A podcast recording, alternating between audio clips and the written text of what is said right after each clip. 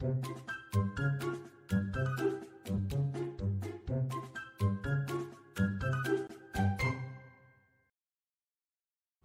大家好，欢迎收听《给个说法》，我是德意法律事务所的林小编。那我们今天想来跟大家聊的话题是关于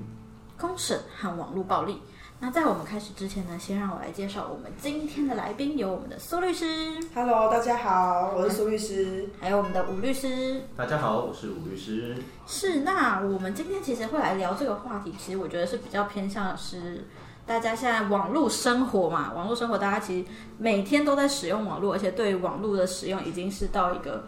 你一天你一分一秒没有用它，你就觉得浑身不对劲，而且大家又很喜欢留言啊，或是互动等等的。那我觉得公审这个现象其实现在越来越普遍，很容易在留言，在一个事件新闻下面留言。我觉得就会形成公审的现象。所以关于公审这个行为，其实我今天想要跟两位律师是来讨论，是说他到底这个行为，我在下面留言好了，我今天做了这件事情，可能最后让人家觉得说我在公审他，会给我带来什么样的法律上的麻烦，或是我应该要注意什么事情？那其实这个要讲的话，我们可能要先从什么叫公审，那什么样的行为才会是公审来讲起。那其实我个人会觉得啊，那人本身就是一个群体的生物。那我相信每个听众朋友，甚至包括我自己而言，当我得到一个新资讯，不管这个资讯是好的又或是坏的的时候，我们都会有一个倾向是，我想去跟别人分享。今天是一个好消息，我想跟你分享我的快乐；今天是一个坏消息，我也想跟你分享这个人多可恶。可是每当在这种情况的时候，假设是后者，那就会出现一件事情：今天你讲第一到底客不客观？嗯，第二，你今天讲出去对这个人他有什么样的影响？第三，你讲出去的时候，他会不会又再跟别人讲出去？那就拉回刚刚林小编所说，其实，在现在这网络社会，它有个特性，资讯太发达了，资讯的传播非常的快速，传播的层面非常的广泛。今天任何一个人，他只要有手机，他可以连得上呃 WiFi 无线网络，所有的资讯在上面一览无遗。只要你没有设定它是隐私优，或者设定它的存取权限，其实讲白一点，任何人都看得到。嗯嗯嗯，举例而言，假设今天我在我的 Twitter 或者是我的 Facebook 或甚至是 Telegram，然后 Discord 这类的东西上面，我发了一条讯息，只要是有追踪我、有搜寻我的人，他都可以看到我分享的什么。那这其实也变成说，今天我们其实可以看到有非常多的网络的社团、新闻，又或者像是一些像我们常讲的爆料公社，又或者是其他的网络社群，嗯，其实很多人会在上面分享我们每天的所见所闻。嗯，那包括说，诶，看啊，有人在这个地方违规停车啦，又或者是，诶，你看可能哪家的谁谁谁又做了什么样的事情。其实小到像我们一般的邻里啊、附近的住户之间的我们分享我们的趣闻，大到我们今天是在网络媒体上面去分享一个可能是新闻上面的报道，又或者像是我今天看到的什么样，呃，可能任何的人事物，它都会是传播非常迅速的一件事情。嗯那今天就拉回到我们所说的公审。其实讲白一点，公审这件事情伴随着我们人类社会我们的出现，它就可能已经伴随在你我身边了。就像我前面所讲，每个人都有传递消息、互相分享这个倾向。那今天假设我们有一个人做了一件错事，那这个错事客不客观？是我们认为他错呢，还是他真的错了？嗯，今天他错了，那姑且不论他错错的多大，错的多罪恶深重，难道我们把它放上网络，我们就是对的吗？那吴律师，我这边有点好奇，我突然想一想，你刚刚讲的这些内容，我其实会好奇一点是公审跟言论自由的界限。这个其实也是我们现在法治社会非常在做，不能讲退缩，而是说在取舍的一个内容。讲白点，言论自由说宽了就是，今天你想讲的话，只要没有违法，应该就要被保护。嗯人人有发表自己意见的权利，跟接受意见的权利。所以说，今天我要讲什么，以法律上来说，只要你不违法，原则上都是可以的。嗯哪怕你的言论自由，不管是你用讲的、用写的、用动作、用游行，基本上它应该都要受有保障。这在我们法律上而言，讲真的我们会说它是言论的类别。嗯就像是我们一般所说，可能有像我们政治性的言论、一般性的言论、广告、商业各种各样的言论都有。那就像刚刚林小编所说，我们今天什么样的言论应该要被限制，什么样的言论应该要自由，其实它有很大的空间可以去讨论。那说白了点，公审这个行为，我觉得啦，它的危险程度在于，今天我们把这个东西有点太无限上纲。怎么说？好，也就是说，今天我们会把一个人说，假设啦，今天有一个新闻，我们把它放到网络上。嗯，其实讲讲真的，我们很常看到新闻媒体会把呃，不管是我们今天的案件啦、刑事案件、民事案件，又或者是一些街头译文，会做报道。那很多时候我们在网络上去议论它，嗯，但很多时候其实我们讨论的本身已经不是那个事情本身，而是我们会有一些比较偏。可能不管是情绪性啦、衍生啦、臆测啦这种东西都有，还会有一些检讨被害者。没错，那其实你要说这个行为要禁绝吗？我觉得不到那个程度。但你说我们应该放任吗？好像又有那么有点不太对。嗯，所以其实这之中它牵涉到了我们以，如果我们单纯以法学层面来讲，它其实牵涉到很多的问题。嗯嗯。第一个，就像之前哈，我忽然想到，之前动保法曾经考虑修法，有人提议，如果今天虐待动物致死的话，应该要公布这个人的长相。又或者像是在美国，其实有些州他们已经有说，像如果是对儿童的性暴力犯罪，要公布这个人的的他的呃，应该怎么讲？他的个人资料与网络上，甚至是照片，为的是以他们而言防范于未然。嗯，这个人他曾经有这样的前科，所以你要去可能不管是规避啦，又或者是避免，小心。没错，但当你今天把这个有点像我们类似悬赏广告的东西哦，你一贴出来之后，对这个人会不会有什么？隐私吧，就是隐私权是一个问题。今天他的个资需要被泼到网络上吗？讲白一点，他有没有坐牢？可能有。嗯，他有没有被罚钱？Maybe。但这些都已经处罚过，那他还应该这样被受这种处罚吗？你今天把他的资料公布在网络上，把他的长相公布在网络上，你对他犯罪这件事情真的有帮助吗？这都是问题。所以，我们其实可以回归到公审这件事情，它难免会有一点。未审先判的味道，嗯，不论是今天事情已经水落石出、证据确凿、判刑定验了，又或者是说今天这件事情刚浮上水面，大家议论纷纷，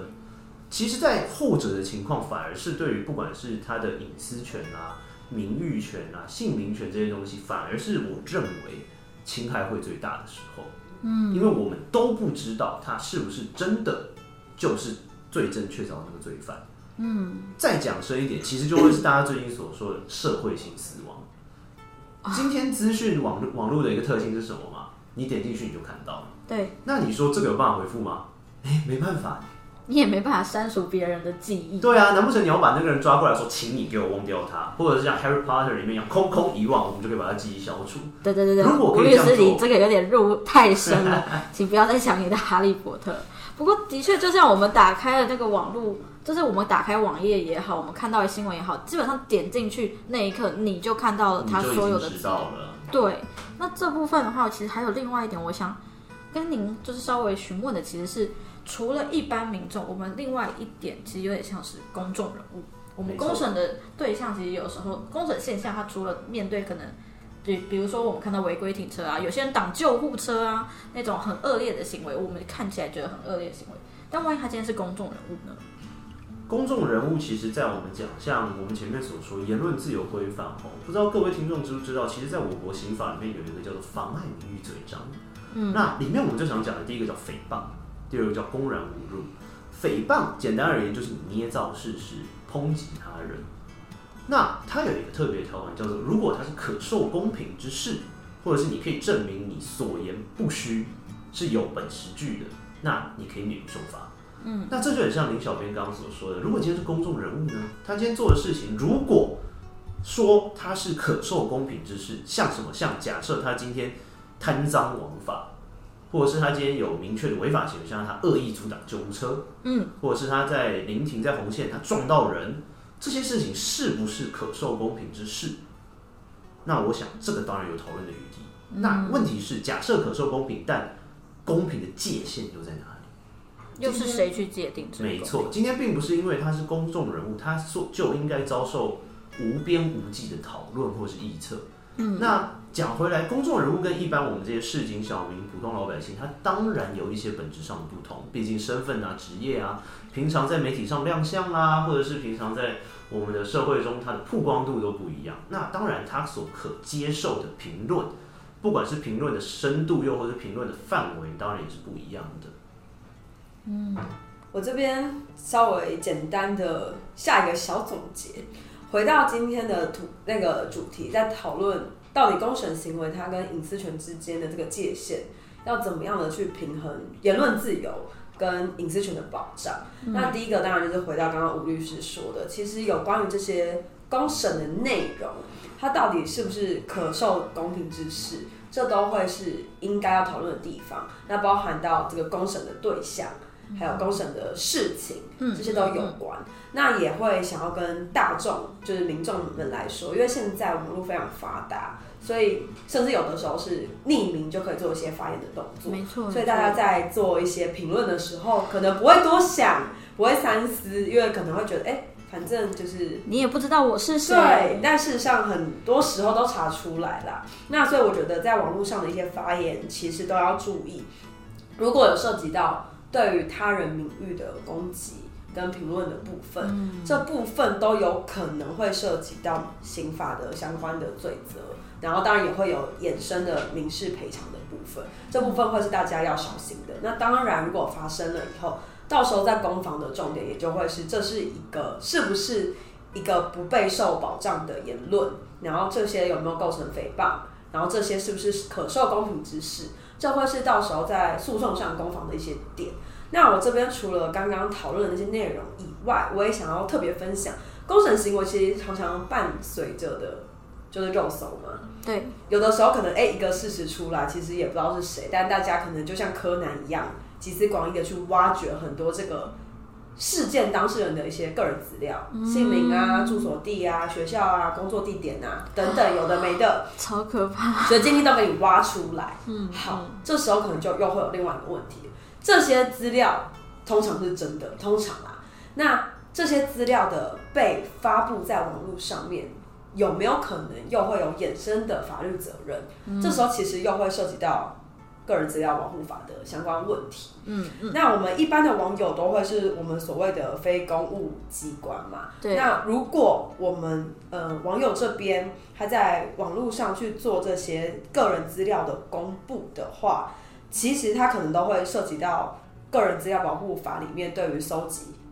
个人资料，嗯，或是利用个人资料的这样的行为，嗯，而你的这些。使用各自的行为，如果没有遵守到各自法十九条、二十条的相关规定的时候，其实有可能会有面临到刑事责任，或是也有可能会有行政责任。嗯，所以这部分其实大家在肉搜的时候也要特别小心，到底你现在肉搜的资料可不可以做使用，可不可以做公布，可不可以做散布？嗯，那这些其实最后最最后到头来都还是会回归个案判断。老实说，没有办法有一个。很完整的答案告诉你，你的这个行为一定会构成或不构成某个罪责，那都需要去细细的看，是在这个个案中，到底这个事实是什么？你公布的个资是什么个资？这些个资收集利用是从哪里来的？它是不是本身就是公开资料？还是哎，真的是因为你有特殊关系，所以有特殊管道去取得这些相关资料，你却拿来做这样的散布，这些都会影响到你的行为会不会有相关责任的判断。嗯，大概我们这边可以做一点点简单的小补充。所以其实呢，就是我觉得网络世界是这样啊，网络世界的资讯流通很快，然后发言也很。